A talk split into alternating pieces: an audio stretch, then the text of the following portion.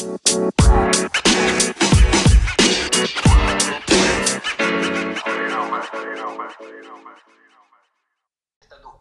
apegarnos a la corriente y dejarnos llevar. Por lo tanto, eh, dejarnos llevar por eh, las, las malas ondas, dejarnos llevar por, por las malas costumbres, eh, bajar los brazos cada vez que el problema se pone demasiado intenso. Entonces, personas como nosotros somos las personas que da gusto, con las que da gusto estar. Así que me encanta estar ahora acá, en esta, en esta charla. Hubo al principio algunos inconvenientes técnicos, pero como siempre, no hay voluntad eh, que vaya a quebrar unos inconvenientes técnicos. Nuestra voluntad por lo menos no. Así es, y pues qué buena, qué buena parte introductoria que dices de esta parte de la rebeldía hasta cierto punto en cuanto a seguir un camino distinto.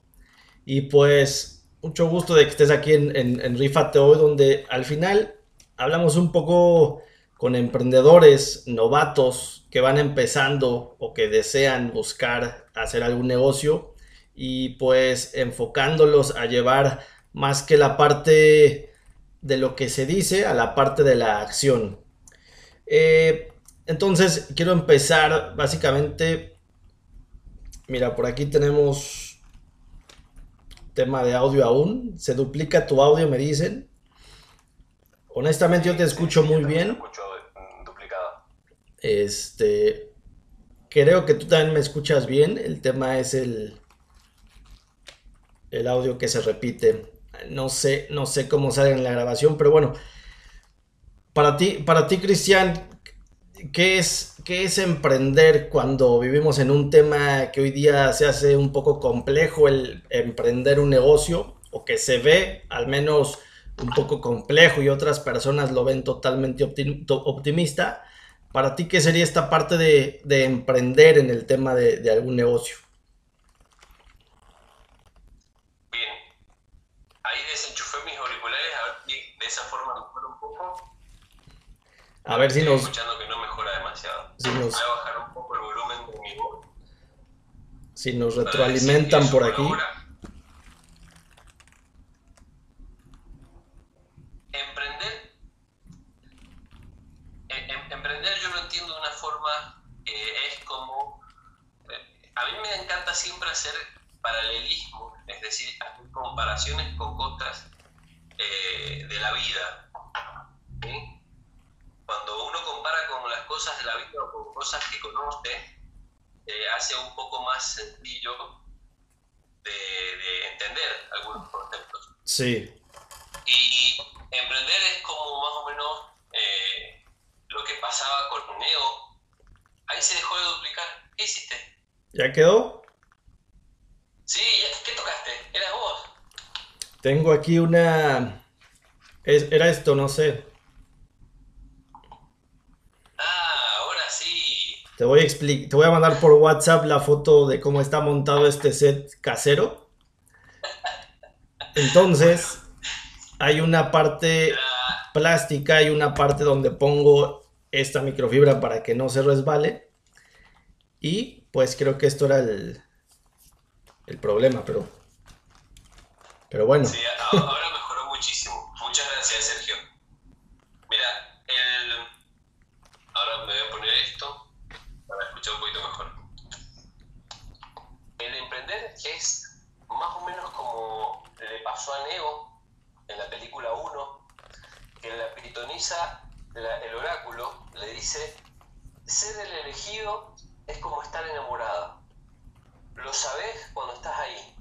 Es decir, a mi parecer, no hay nadie que venga con una varita mágica y te diga, vos sos, viste, como, como si alguien te tuviera que eh, otorgar esa cualidad o esa, o, o esa habilitación, si tuvieras que pedir un permiso, ¡pling! alguien viene y te da la... No, no, no.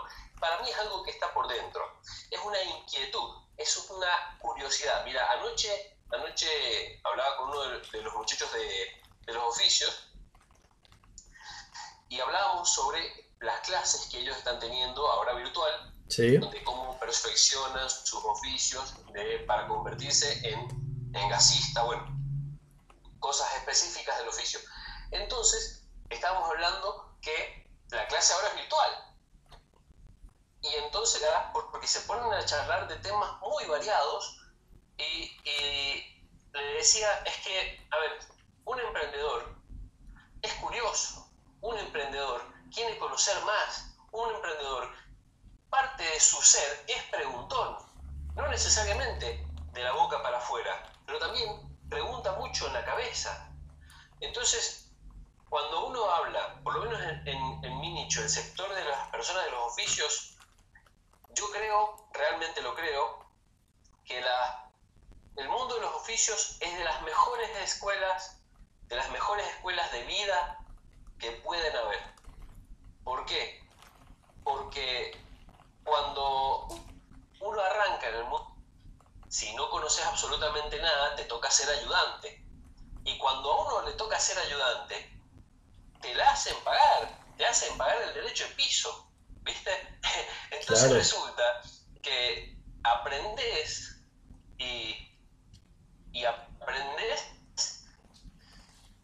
de la forma más aprendes de la forma más rústica a cómo se solucionan los problemas, pero el mecanismo mental que vas desarrollando es a solucionar problemas.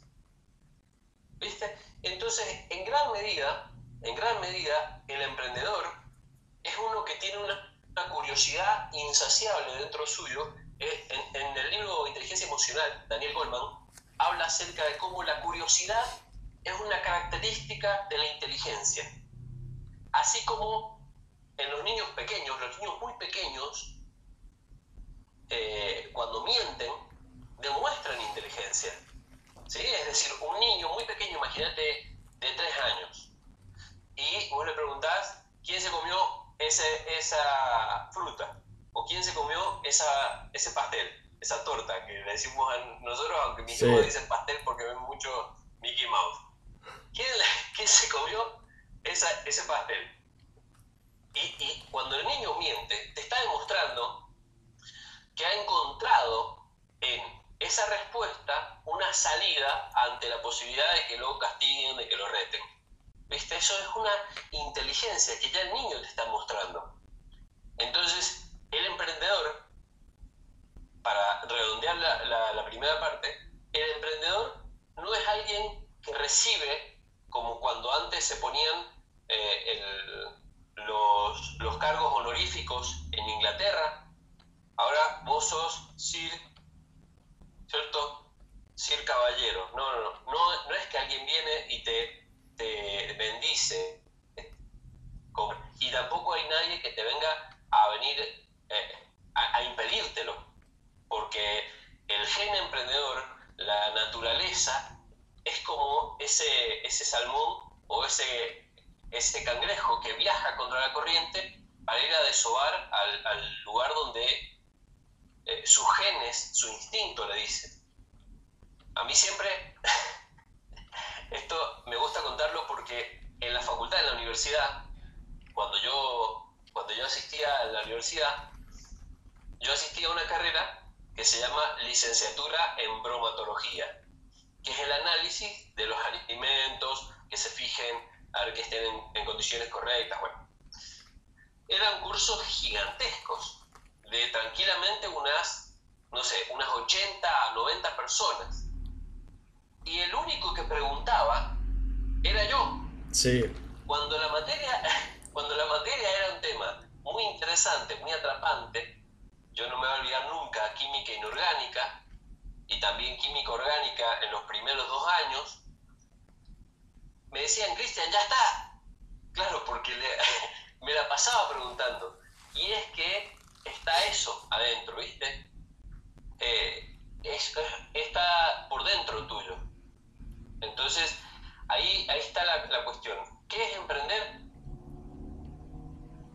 Emprender es la persona, emprender es la respuesta de ese, de ese hambre que tenemos por dentro que nos dice, hay un mundo por mejorar y en este momento el mundo no, se encuentra en las mejores de las condiciones. Se necesita de vos. ¿Viste? Emprender es eso. Es responder, levantar la mano y decir, pará, acá estoy, hay que, hay que arreglar algo. Perfecto. Oye, ahora tomando en cuenta esta, esta última parte que mencionas de mejorar el mundo, tomar algo y hacerlo, en esta parte de, los oficios, eh, estas personas tienen un reto sumamente interesante, pero el reto más interesante me, viene, me viene de tu parte hacia ellos. ¿Qué, ¿Qué, tan complejo, qué tan complejo ha sido hacer entender a este tipo de personas que están en el tema de los oficios el que deben de cambiar tanto en mente como en acciones, pues para no quedarse en ser una persona más del oficio y que lo pueda hacer mucho más empresa, mucho más negocio que sea sostenible. Sostenible hablando que tenga un beneficio él, que tenga un beneficio el cliente y que pueda hacer algo mucho más integral para su comunidad, su sociedad o su país, dependiendo la visión de cada uno de ellos. ¿Qué tan complejo ha sido hacer entender a estas personas estas, esta situación de, de ir más allá de lo que, de lo que posiblemente ellos, ellos ven o quisieran? Es excelente la pregunta, Sergio. Realmente es muy complejo, principalmente por hay dos factores que hacen eh, una constante, un, constante incremento de la complejidad en mi mundo, en este mundo de las personas de los oficios. ¿Por qué? Resulta que hay dos componentes, que es el emprendedor y su contexto. ¿Por qué? Hay, eh, en principio, durante muchísimo tiempo, un menosprecio arraigado en la sociedad para con las personas de los oficios. No necesariamente de forma proactiva, que alguien los mira así y digan, son una basura, pero de una forma tácita, ¿viste? Cuando, cuando no, lo, no lo decís propiamente dicho, pero lo manifestás con hechos. Bueno, la sociedad y hasta ellos mismos se han encargado de convencerse de que no valen durante muchísimo tiempo, ellos, uno de los, oficios, aunque son hiper capaces, aunque son súper capaces de lograr cosas grandiosas, se han convencido de que no valen. Entonces, en un principio, yo me veo en la necesidad para poder mostrarles que existe esta salida, que totalmente está disponible porque lo he logrado con otras personas y por lo tanto no hay persona en la que no se pueda lograr porque es una receta. Es como decir cómo se hace un panqueque. Y no hay mucha forma de hacerlo. Paso uno, paso dos, paso tres, paso cuatro. ¿Cómo, hace ¿Cómo se hace un tiramisú? Paso uno, paso dos, paso tres, paso cuatro. Entonces, desarrollar un emprendimiento son pasos. Ahora, ¿cuál es la dificultad? Cuando la persona se concibe a sí mismo como menos. De ese pozo, de esa situación, es de la que no es tan sencillo salir. Mostrarle al, al, individuo que vale, que realmente vale, que cuando se mire al espejo vea a una persona capaz, que no vea un, un despojo, un descarte de la sociedad. Entonces, en un principio, es necesario es necesario, me fue necesario de hecho, porque trabajé más de tres años y medio antes de, empezar activamente con este, con este trabajo. Trabajé tres años y medio para formar lo que ahora se conoce como los círculos argentinos de oficios. Y esos, y esos círculos y todo ese movimiento tiene el fin de levantar la vara, pero levantar el autoestima también. ¿Viste? Claro. tiene que ser un, un movimiento sincronizado, porque si vos levantás solo la vara sin explicarle a, la persona que sí se puede, levantás la vara y el tipo se queda abajo mirando para arriba diciendo mierda, me, perdón, caramba, me levantaron la vara, ¿sí?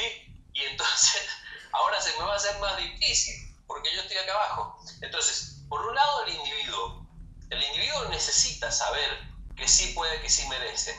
Eso, eso es un trabajo que hay que hacerlo, que requiere de muchísima paciencia, porque los cambios paradigmales, los cambios de paradigma no son sencillos de hacer, son dolorosos.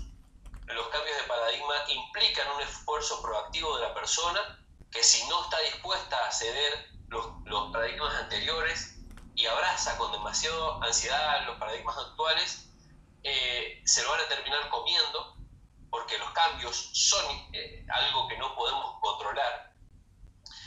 Entonces, en principio la persona, la persona como base fundamental, primero tenemos que trabajar sobre la persona y segundo, hay que trabajar sobre el contexto. ¿Por qué? Hace un par de semanas eh, me llamaba una empresa y esta empresa me decía que querían venderles productos de una, empresa de distribuidora de, artículos de, construcción. Entonces me decían que querían venderle más a las personas de los oficios y me decían, Cristian, ¿cómo hacemos para venderle más a las personas? Y yo les digo, mira, durante media hora lo estuve al teléfono. Le digo, en principio, lo que primero tenés que darte cuenta es que es una persona la que hay ahí y no solamente un número, no es solamente una, una, planilla en la que vas a anotar la cantidad de ventas que vas a implementar, si no hay una persona.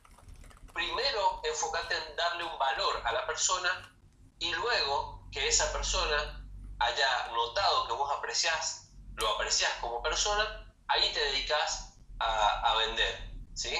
Pero si primero no cultivamos, si primero no sembramos una buena semilla, una relación de la empresa eh, que quiere vender, en este caso los productos, con las personas a quienes quiere llegar, que es lo mismo que sabemos todos, es decir, lo primero que tenés que hacer es elegir tu nicho, ¿cierto? Eso en marketing todo el mundo lo sabe.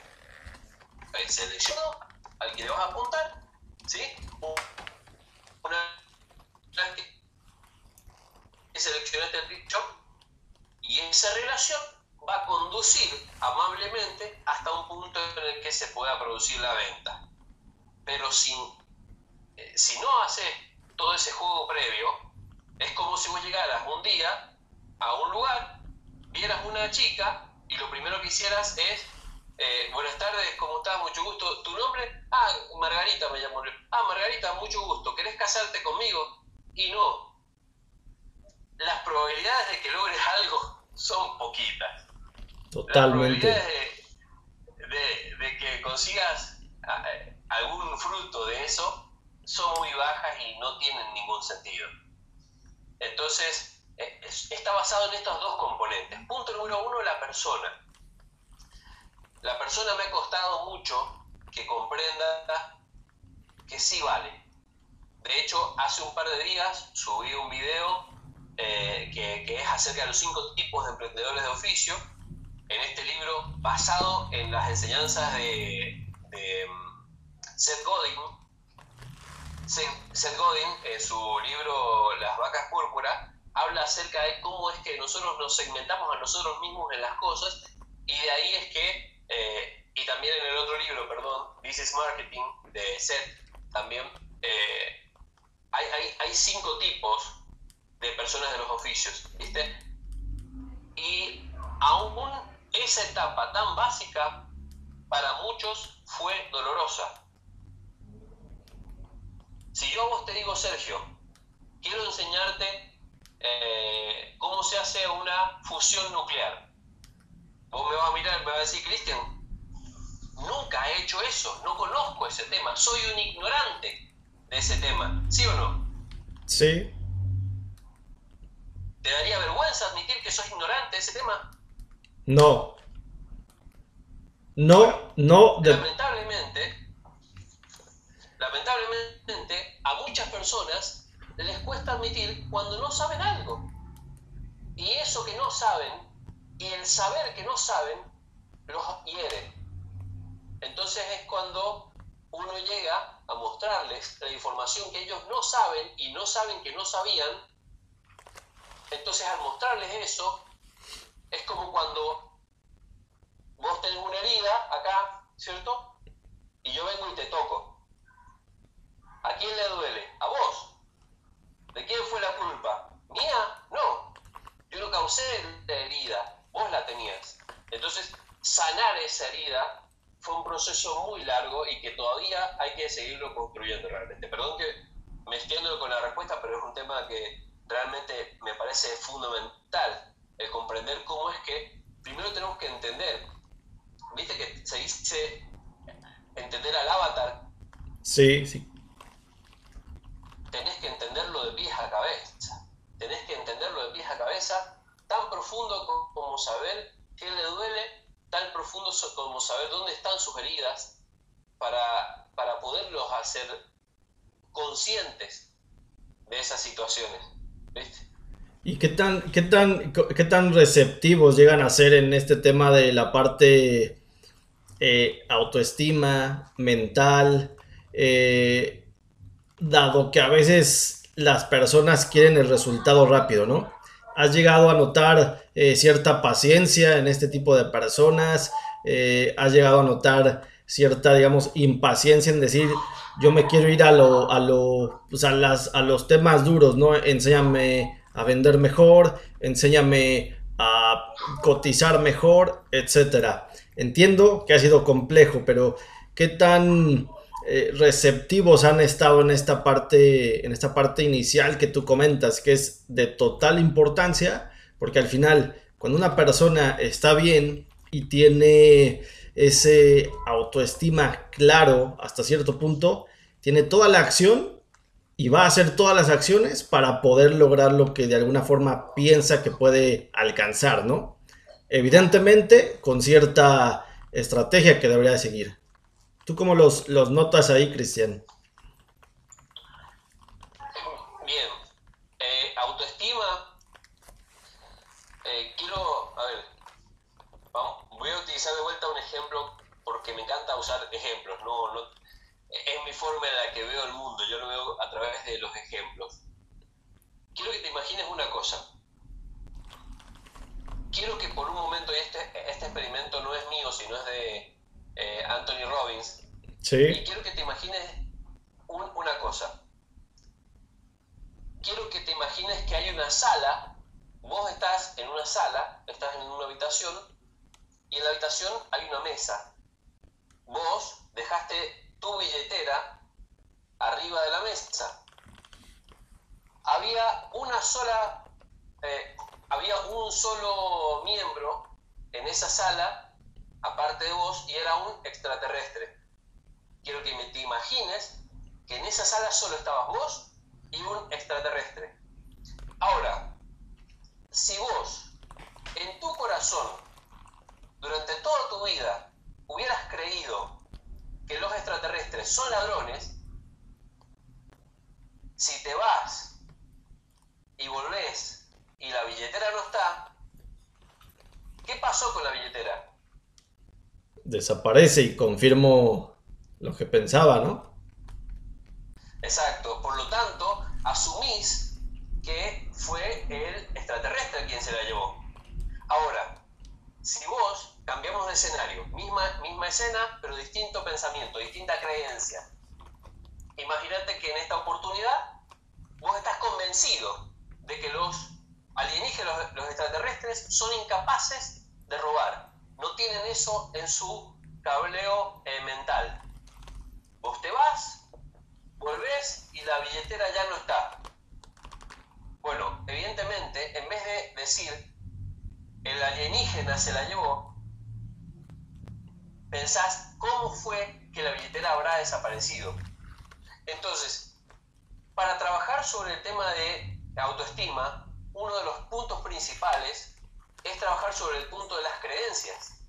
Hay dos clases de creencias. Esto es una enseñanza muy interesante que siempre me encantó y cada vez que puedo la, introduzco. Hay dos clases de creencias. Las, las creencias que son eh, if, then, o sea, sí, entonces, las creencias que son de una acción, entonces consecuencia, y las creencias que son es, son, soy. Entonces, por un lado, las creencias de if, then, sí, entonces, y las creencias que son es, son, soy. Cuando hablamos de la autoestima para las personas de los oficios, lo primero que hay que hacer, y para una persona, y el nicho que sea, ¿no? el nicho que, al que pertenezca el público, lo primero que hay que hacer es lograr detectar cuáles son sus creencias. Si es, si el es, son, soy, ¿qué, es lo que representa? Es, son, soy. Las cosas son, un animal es, yo soy. ¿Sí? Esos son, es, son, soy. Por ejemplo, el sol es amarillo. Mi vecino es un imbécil. Eh, las nubes son grises. Los autos son peligrosos. Yo soy un varón o yo soy un gruñón. Dependiendo de la, clase de, de característica que vaya acompañando a ese es, son, soy, es lo que tu camino mental automáticamente va a responder. Por lo tanto, hablamos de, la autoestima. Si la persona de la cual estábamos hablando es de las personas de los oficios, se concibe a sí mismo como una persona poderosa, se concibe a sí misma como una persona que tiene el potencial para crecer, se dice, soy capaz. Y ese es su camino el camino mental, ¿cierto? Es, es el, el, camino de, mayor, de menor resistencia mental, es admitir eso.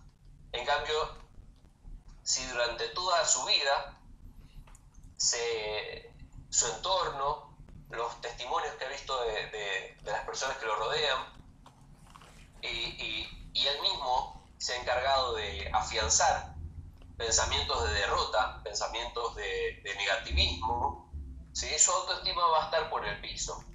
En el caso de, el promedio de las personas, muchos tienen lamentablemente la, eh, la, mala, el, el mal background que les ha dicho durante toda su vida que no sirven. Muchos no lo han creído y realmente son estrellas que brillan por su propio brillo y los ves los ves brillar porque realmente eh, actúan de cada cosa que uno les enseña yo los veo y digo wow pero lo entendieron mejor que yo yo les di la clase y, lo entendieron mejor viste porque lo están aplicando aún mejor de lo que yo, yo les enseñé pero hay otras personas que la sociedad y, todo su contexto se encargó de demostrarle que el soy, en su caso, no es para brillar. Soy, soy muy poca cosa. Soy alguien que va a vivir con las justas. ¿viste? Entonces, en cuanto a autoestima, yo creo que eh, una cosa importante que tiene el autoestima es la parte del auto.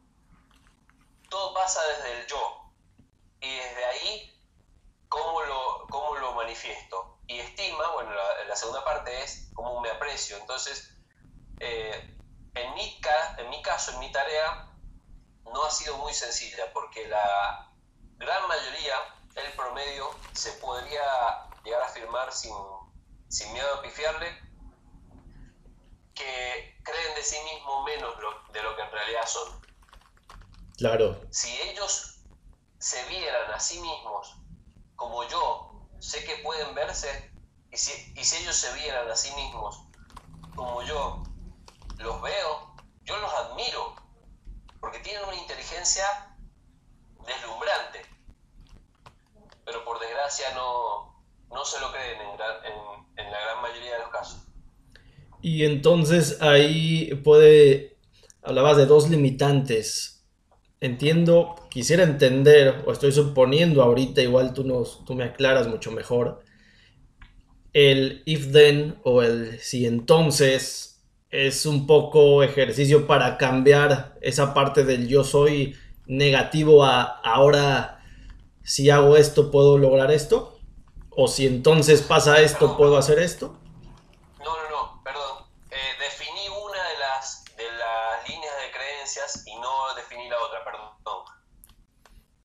segundo, hay, dos, eh, sistemas de creencias. Eh, es, son, soy. Y después está la otra que son las reglas. Ok. ¿Sí? Sí, entonces. los sistemas de creencias que son sí entonces son si yo hago esto, entonces me viene a mí como consecuencia tal otra cosa. ¿Sí? Entonces, por ejemplo... ¿Positiva o negativa? ¿Cómo? ¿Positiva o negativo? Eh, exactamente, exactamente. Yo sé que si planto una semilla de manzana, van a salir un árbol de manzana, va a salir un árbol de manzana. Eso yo lo sé. ¿Por qué? Porque si sucede A, entonces sucede B. Bien. Eso lo hemos aprendido. Que, que, por ejemplo, cuando éramos chiquititos, ¿cierto? Nuestros papás nos decían, mira para los costados. Antes de cruzar la calle, mira para los costados, no seas, no seas cabezón, como, como decía mi viejo. Sigue diciendo, no seas marmota. Ah, me, me, decía mamerto en realidad, pero bueno, usted era más bonito marmota. mira para los costados. ¿Por qué? Porque si no miras, entonces te pueden atropellar. Bien. El sistema de creencia if-them nos, nos da un parámetro, un paraguas un poco más amplio. Cuando yo pienso en emprender, yo pienso en lo que habitualmente hago. Todo el tiempo emprendo. Yo, Cristian, todo el tiempo estoy creando y pensando y leyendo libros y conociendo y de hecho imagínate ahora empecé a ver una serie que se llama La ley de los audaces y está en Netflix, se trata de abogados y me dice mi señora anoche, de hecho me dice, pero Cristian, ¿te gusta todo el tema del mundo de los abogados? No, no, me, me parece horrible. ¿Y por qué lo es? porque entiendo y quiero, me gusta entender los sistemas de pensamiento de cada una de las personas. Y, esa serie está muy interesante porque es muy enredada en esas cosas, ¿viste? Entonces, If Them lo que nos, eh, lo que nos ofrece es una, un paraguas un poco más grande. Si yo emprendo, para mí eso es natural.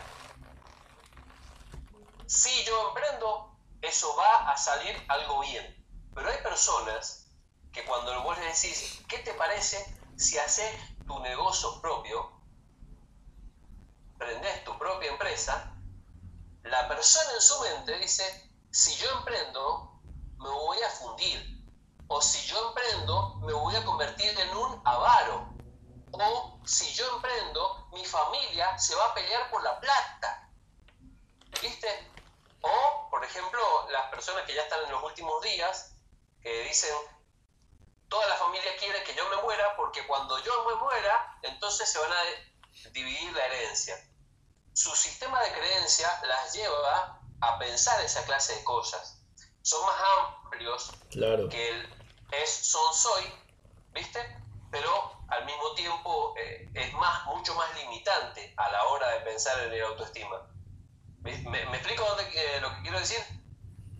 Claro, claro. Sin duda. Y esta parte, al final, es cableado. Es sistema que vamos desarrollando de alguna forma inconsciente y no por deseo, sino porque el sistema, la familia, la cultura, así nos, se nos va haciendo desde pequeños y ya hasta que empezamos a tener cierta conciencia, empezamos a poder eh, decidir cómo moldear de, alguna forma nuestro pensamiento, la mente y las acciones, que es un tema complejo y pues totalmente para este tipo de, personas, de los oficios, que más que verse como, como menos creo que son de vital importancia, de total ayuda en labores del hogar, oficina, y pues simplemente es, es, ponerlos en otro, en, otro, en otro valor y que estas personas pues también puedan entregar otro valor.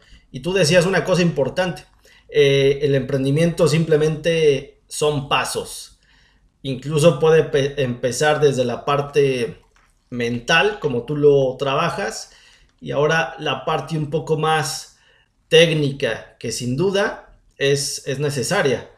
Eh, y, creo que todo esto que estamos comentando puede abarcar para cualquier tipo de, emprendimiento que una persona quiera hacer.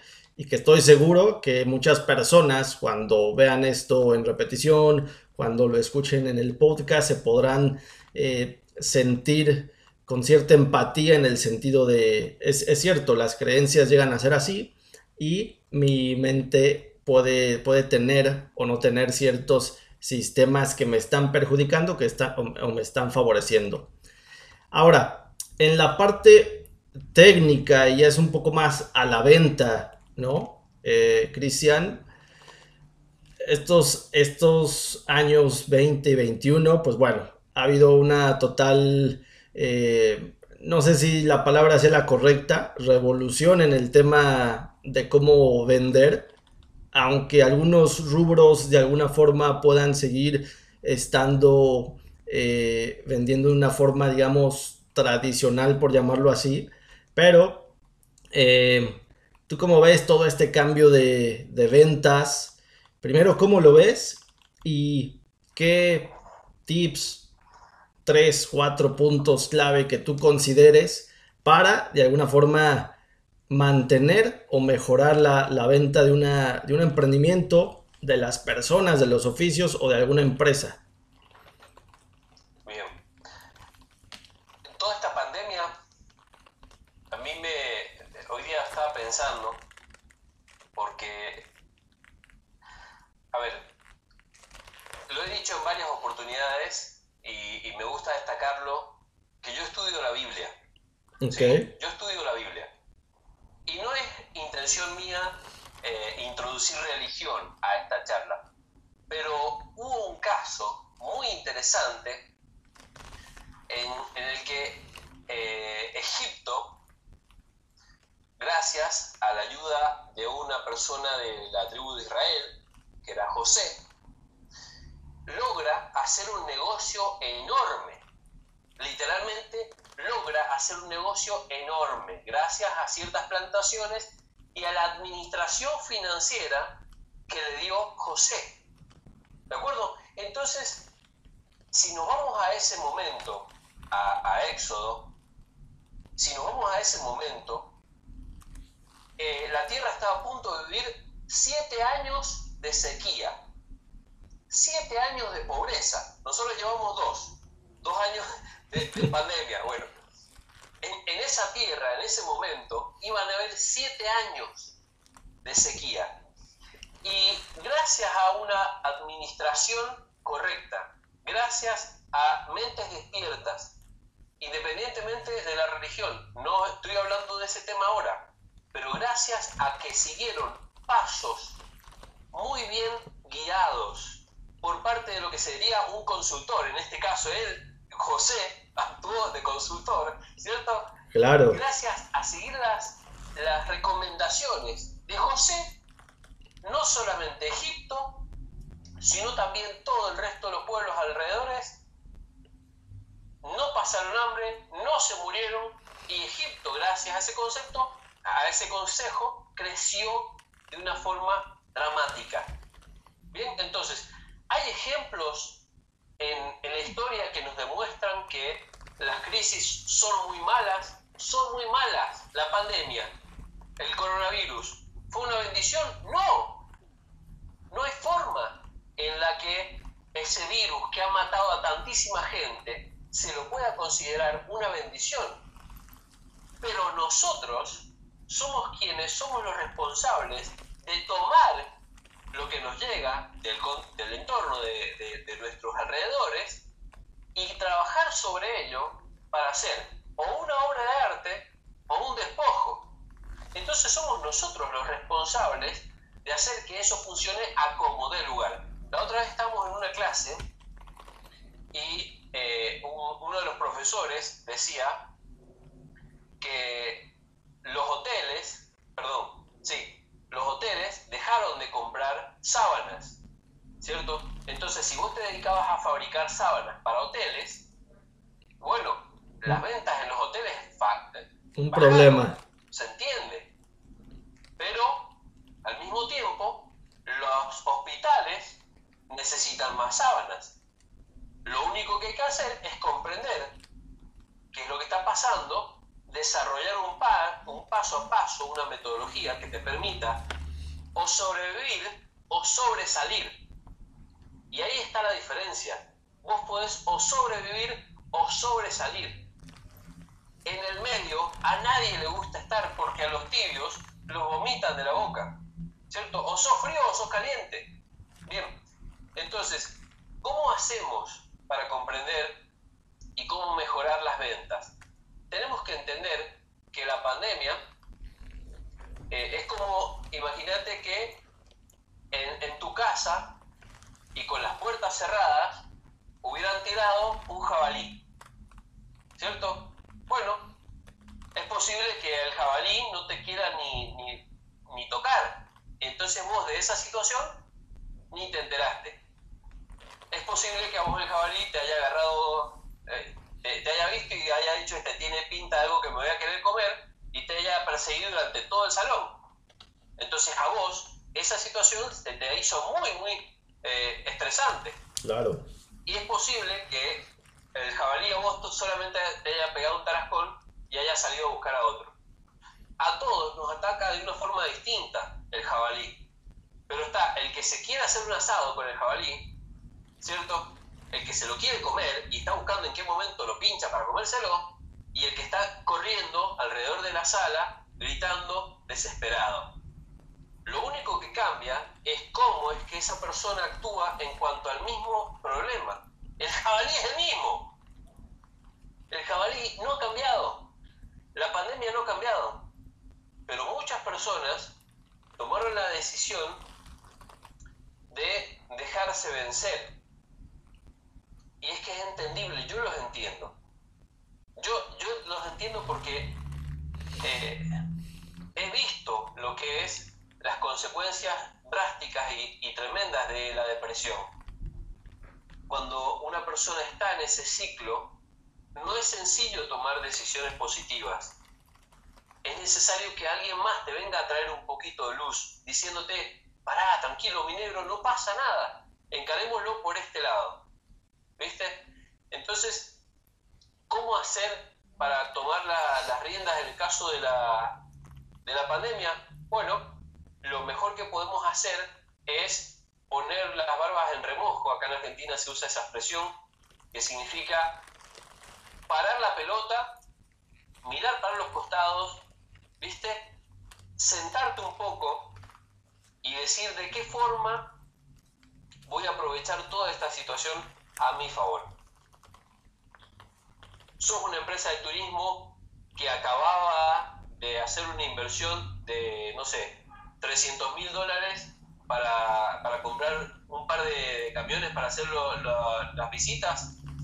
Bueno, fíjate a ver si es que puedes adaptar todo ese concepto a la nueva condición.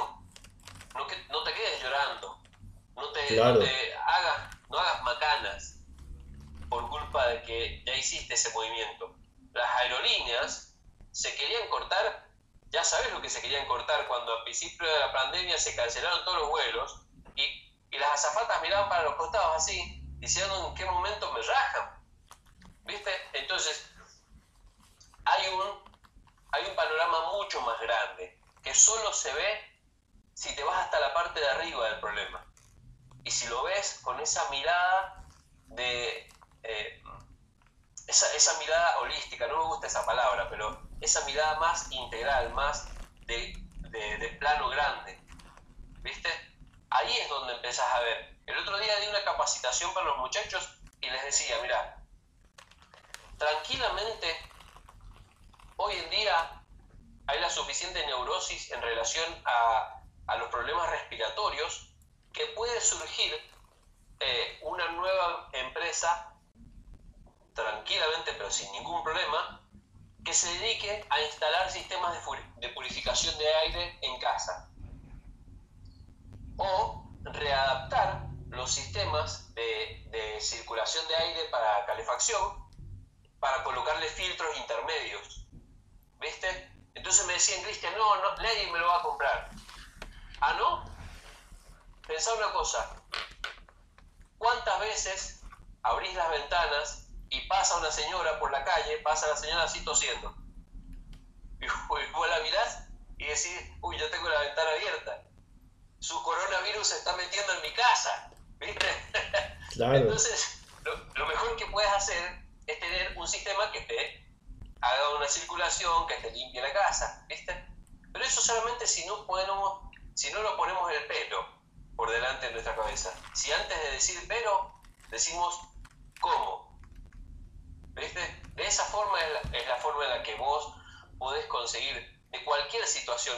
No me voy a olvidar jamás de cómo es que. ¿Has visto la película La lista de Schindler? No.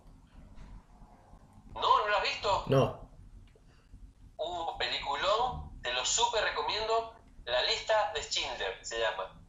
Actúa el que se llama. Pucha, che, no me voy a acordar cómo es que se llama. El Voldemort el actor que hace de Voldemort. Ok. Y, y alguien más, y el, y el que le secuestra a la hija. Ok, ok. No me acuerdo el nombre de esos dos, que son muy parecidos. El tema es que muestran a un alemán que sin ser nazi, es decir, no tenía la intención de matar a los judíos, solamente quería hacer un negocio, eh, logra salvar a un montón de judíos, porque se da cuenta que esa situación es injusta y salva a un montón de judíos. Entonces le hacen un homenaje y es fantástico. Pero en esa película también se ve como a pesar de que en ese contexto tan tremendamente malo, porque de vuelta eso no fue una bendición para nadie, él pudo aprovechar y formar su propia empresa y de paso, de paso cañazo, salvó un montón de personas. ¿Viste? Entonces todo depende de cómo es que yo veo la situación. Desde ahí parte todo. Ahora, me gusta el tema de las imágenes que nos dejas con base a los, a los conceptos que, que aquí de alguna forma eh, pregunto y la historia en lo que lo envuelves y la imagen que nos dejas para que quede totalmente claro. Hablando un poco del tema de, crisis, es como yo lo, lo, ejemplifico de alguna forma. Antes de todo este tema de la pandemia, de coronavirus, pues había negocios, empresas, personas que de alguna forma llevaban un ritmo, pero ese ritmo era engañoso porque no querían ver lo que pasaba atrás o los problemas que tenían que resolver o las cosas que tenían que afinar. Llegó la crisis y te desnuda. Y la crisis cuando te desnuda es porque tienes que empezar a ver todas tus debilidades que no atendiste en el pasado y que ahora por urgencia lo tienes que arreglar. Y a veces es complejo la adaptación. Cristian, para ir cerrando este tema y esta gran plática. Cuéntame un poco de tus hobbies, qué te gusta hacer, qué haces cuando hay tiempo libre, qué te gusta hacer con tu familia y qué buscas de aquí en los siguientes tres años en tu tema personal más que profesional. Excelente, muchas gracias por la pregunta. Eh, a mí me encanta lo que es la jardinería. De hecho, es una de las cosas que, me gusta hacer acá en casa. Arreglos del hogar, no. O sea, que lo loco es que, si bien mi, público, las personas a las que yo le apunto son las personas de los oficios, yo soy un queso. Con esas cosas soy un queso. Tú los llamas, tú los llamas. ¿Ah? Tú los llamas. Que vengan a, a tu casa. Exactamente. Yo soy un queso. Vos me das una tenaza, vos me das una pinza, yo no sé cómo se agarra es tremendo. Mi viejo siempre me dijo, Cristian, tenés que aprender de los oficios. Bueno, eh, una de las cosas que a mí me gusta hacer es eh, la jardinería. Por, desgracia no vivo en un lugar que tenga parque, que tenga jardín. Tengo un patio más bien pequeñito y es de baldosa. Entonces, una de las cosas que nos gusta hacer eh, a, a mis hijos y a mí es, vamos acá cerca de casa, eh, acá cerca de casa hay un parque, que es el Parque General San Martín, y hay un, lugar que es el CONICET, que es el Centro de Investigaciones de acá de Mendoza. Cerquita literalmente al lado en realidad, hay un, hay un, hay un lugar, un desplayado con pasto y hay dos robles. Entonces nuestra, nuestro hobby, porque empezó siendo mío, pero, pero se lo he compartido con mis hijos, nuestro hobby es ir a ese parque, a ese sector, y recoger semillitas de roble. Entonces llegamos a casa y, eh, y las plantamos. Pero como realmente a mí no me, no me llama el tema de vender plantas, lo que empezamos a hacer fue los plantamos para regalarlo, porque es una planta muy representativa, muy interesante desde el punto de vista eh, de sus características. Claro. ¿Viste? Que, entonces eh, empezamos a plantarlas para regalarlas. Y se las regalamos a algunos parientes, se las regalamos a algunos vecinos. Eh, y, y, bueno, en general todas las cosas que hacemos tienen, tienen relación con, con eso. Somos también mi esposa y yo bastantes amantes del cine. Ahora no se puede ir, pero si como mínimo una vez cada dos meses vemos todas las películas del Señor de los Anillos o todas las películas de Harry Potter. Ya me tiene podrido Harry Potter. Buenísimo. Todas las veces lo vemos. Perfecto. Y para y lo otro que me has dicho, en tu vida, los planes a futuro. sí, en lo, en lo personal, como Cristian Cuatrochi, ¿qué quiere? ¿Qué desea? Eh, yo como persona voy, voy por el camino que, que hace rato que tendría que haber empezado. Recién hace poco he empezado con este camino que es eh, de, conocerme, de entenderme. Eh, muchas veces me dejé influirme, influenciarme por lo que otros decían que yo debía hacer. De hecho, eh, en, la, en la secundaria, a la hora de tomar la decisión por qué carrera iba a estudiar, no puedo decir que tomé yo esa decisión. Más bien estaba influido por las personas de mi alrededor y un poco en ese contexto tomé la decisión, pero no, no la tomé yo proactivamente ni, ni voluntariamente. Entonces ahora estoy en un camino de descubrir hacia dónde va Cristian. Y eso es algo muy lindo porque me ha permitido conocerte a vos, por ejemplo, ¿no? Conocer a otros, otros muchachos, a, a eh, que yo no habría dado ese paso hacia adelante. Vos sabés que yo sigo un tanto, un tanto eh, cagón en, en lo que tiene que ver con la toma de decisiones de cosas que requieren una inversión. Durante bastante tiempo no invertía en mí. ¿Viste?